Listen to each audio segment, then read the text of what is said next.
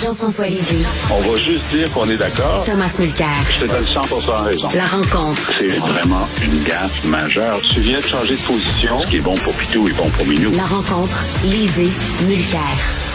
Tom Zelensky, M. Zelensky était à la Maison-Blanche hier et il a dit il est hors de question qu'on recule. Lui, il rêve de botter l'armée russe à l'extérieur de son territoire. De l'autre côté, Poutine dit il est hors de question qu'on recule. Euh, et elle est où la porte de sortie de ce conflit-là, Tom? Ben, ça me semble un parfait moment pour commencer à négocier en arrière des scènes. Je veux bien que Zelensky avait un job à faire, venir parler avec la presse américaine, venir parler au Congrès américain. Il a fait avec beaucoup d'efficacité. C'est sûr que c'est pas lui qui a choisi chaque mot de son discours, mais dire que Ukraine is alive and kicking, c'était une, une, phrase bien sentie et bien choisie. Donc, il, il a scoré, hein? il a fait ce qu'il devait faire. Mais si on écoute les détails, qui, qui est le plus grand fan de l'Ukraine à travers le G7 en ce moment et à travers l'OTAN? C'est une certaine Christia Freeland oui, qui a même oui. étudié, euh, fait ses études de, de, de cycle avancé euh, en Ukraine. Elle parle parfaitement la langue. Et, et, et donc, pour elle, c'est très réel, mais même elle a commencé à donner des signaux qu'il va falloir commencer à parler d'une porte de sortie, pour utiliser ton terme, une, une voie de sortie. Donc, mm -hmm. moi, j'ai l'impression qu'en marge de cette visite-là, il y a eu des discussions entre adultes. Une, une des choses qui va, dont il va falloir parler entre adultes, c'est Crimée. La Crimée ben oui. était, un, euh, était donnée à l'Ukraine à l'époque de l'Union soviétique par Khrushchev. On a eu une première guerre qui n'en était pas une, mais où, tout de suite après ces Olympiques à Sochi, Poutine est allé envahir illégalement, euh, dans l'illégalité la totale, la, plus totale, un, territoire qui appartenait à l'Ukraine depuis les années 50. Mais il va falloir avoir une discussion sérieuse à, à propos de ça parce que l'idée que l'endroit qui, reste, qui contient les deux importants, plus importantes bases navales pour, pour, la Russie, ça me semble que la réalité dicte que les grandes puissances, qui sont la Chine, les États-Unis, la Russie, s'assoient et commencent à dire c'est quoi la porte de sortie? Et pour moi, ça commence avec la Crimée. Euh, il y a quelques années, euh, Jean-François, suis-moi, ça a l'air bizarre ce que je vais te raconter, là, mais suis-moi. Il y a quelques années, euh, il y avait un zoo abandonné dans le coin de Québec et il y a un gars, il y avait encore des animaux dans des cages et il y a un gars qui est rentré, alors il y, avait des avertissements, rentrez pas dans le zoo, il est rentré et il a mis son doigt dans la cage à ours et devine quoi, il s'est fait manger le doigt. est-ce que, est-ce que l'Occident a un peu trop taquiné l'ours russe en disant, en crousant, en courtisant l'Ukraine en disant ben, ben, venez dans l'OTAN avec nous. Est-ce qu'on a taquiné l'ours dans la cage? Il y a des gens qui disent ça.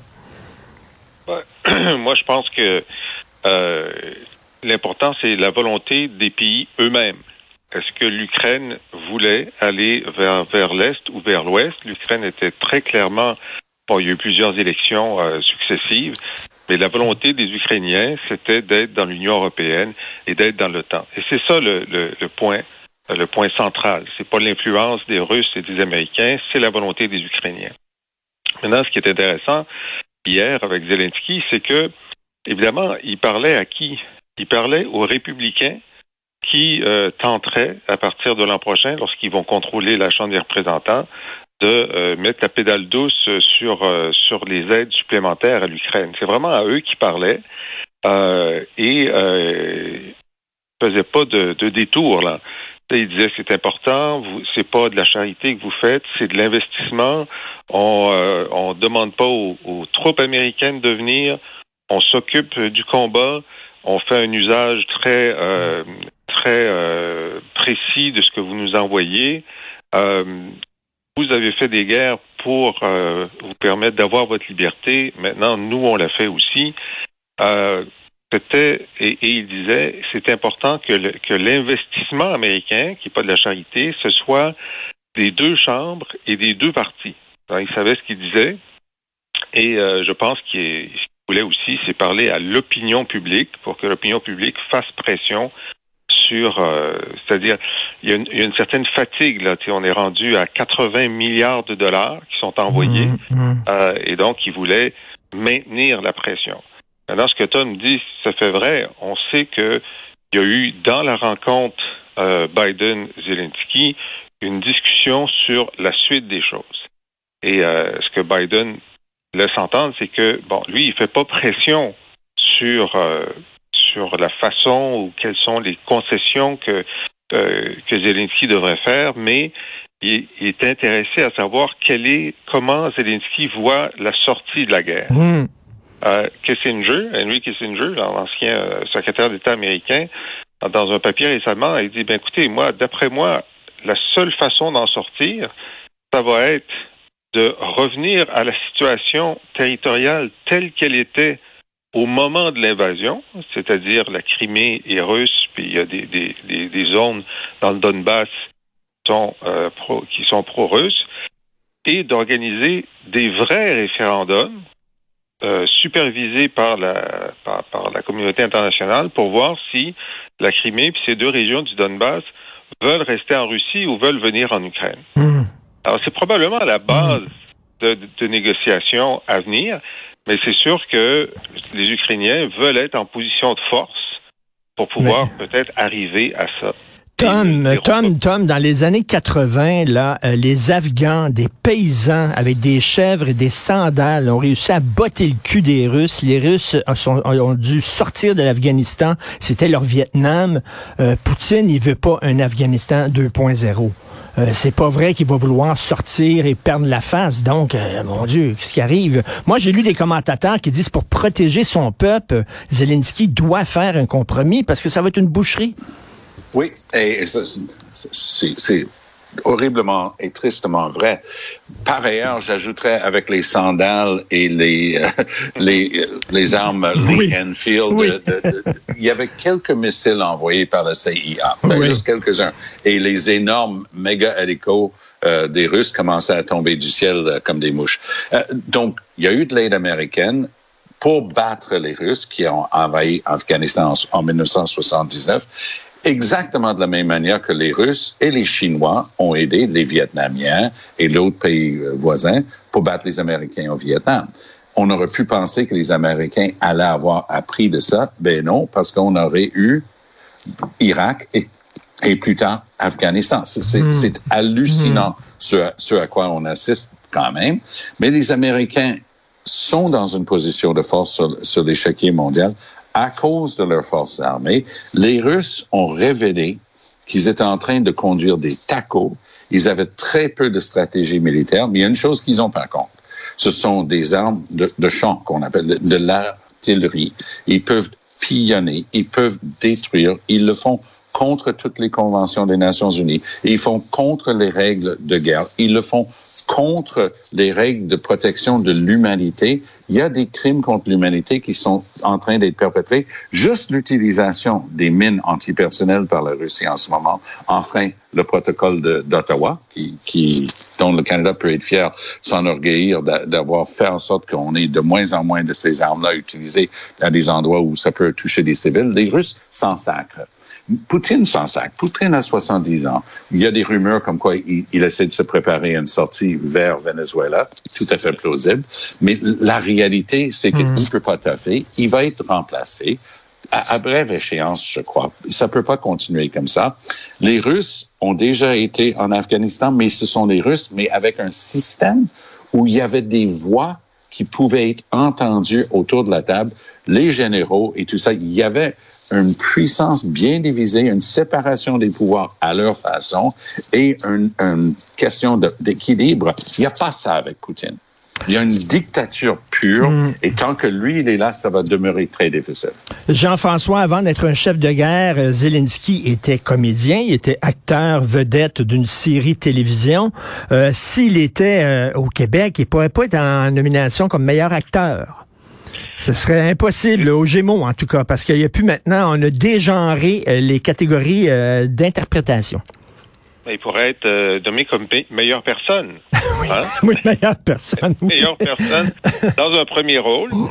Euh, écoute, cette, cette controverse-là, moi, ça me, ça me sidère, ça me renverse, et je suis sûr que si on avait un sondage sur euh, ce que pensent les téléspectateurs euh, des Gémeaux, il y aurait 95 des gens qui seraient contre ce changement. C'est le genre de changement qui nous est imposé d'en haut. Mm. Et puis là, la discussion, les gens disent, ah ben, pourquoi pas? Ben, moi, je pose la question, pourquoi? Pourquoi est-ce qu'on nous enlève le plaisir de voir le meilleur acteur puis la meilleure actrice?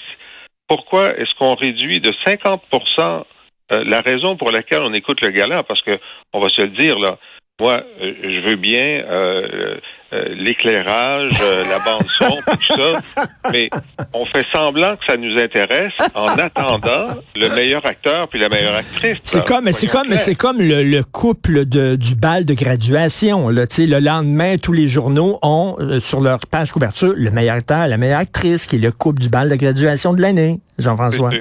C'est sûr.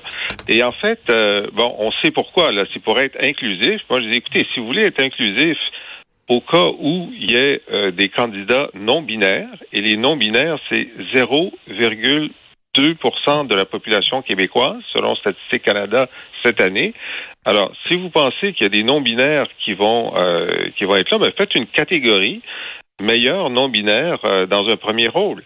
Mais moi, je pense que en fait, pour, les chansons, pour les chanteurs, chanteuses, pour les acteurs, actrices, euh, le fait que ça soit genré, c'est une célébration des hommes et des femmes, de leur beauté, de leur talent, de leur sensualité, et enlever ça, c'est nier la célébration des hommes et des femmes, qui est, au, fond, la principale diversité dans le genre humain, c'est l'existence d'hommes et de femmes. Mais Jean-François, je me fais, je me, je me fais l'avocat du diable dans la catégorie d'animation, par exemple, de magazines d'affaires sociales ou de quiz ou d'émissions humoristiques.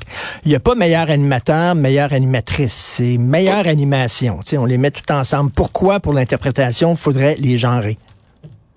Parce que les animateurs, d'abord, ils sont peu nombreux, alors que les acteurs et les actrices sont très nombreux. Et ensuite, les animateurs, les animatrices, ils jouent tous le même rôle. Ils nous disent ce qui se passe. Ils ne nous font pas rêver, ils ne nous font pas pleurer, ils ne nous font pas rire.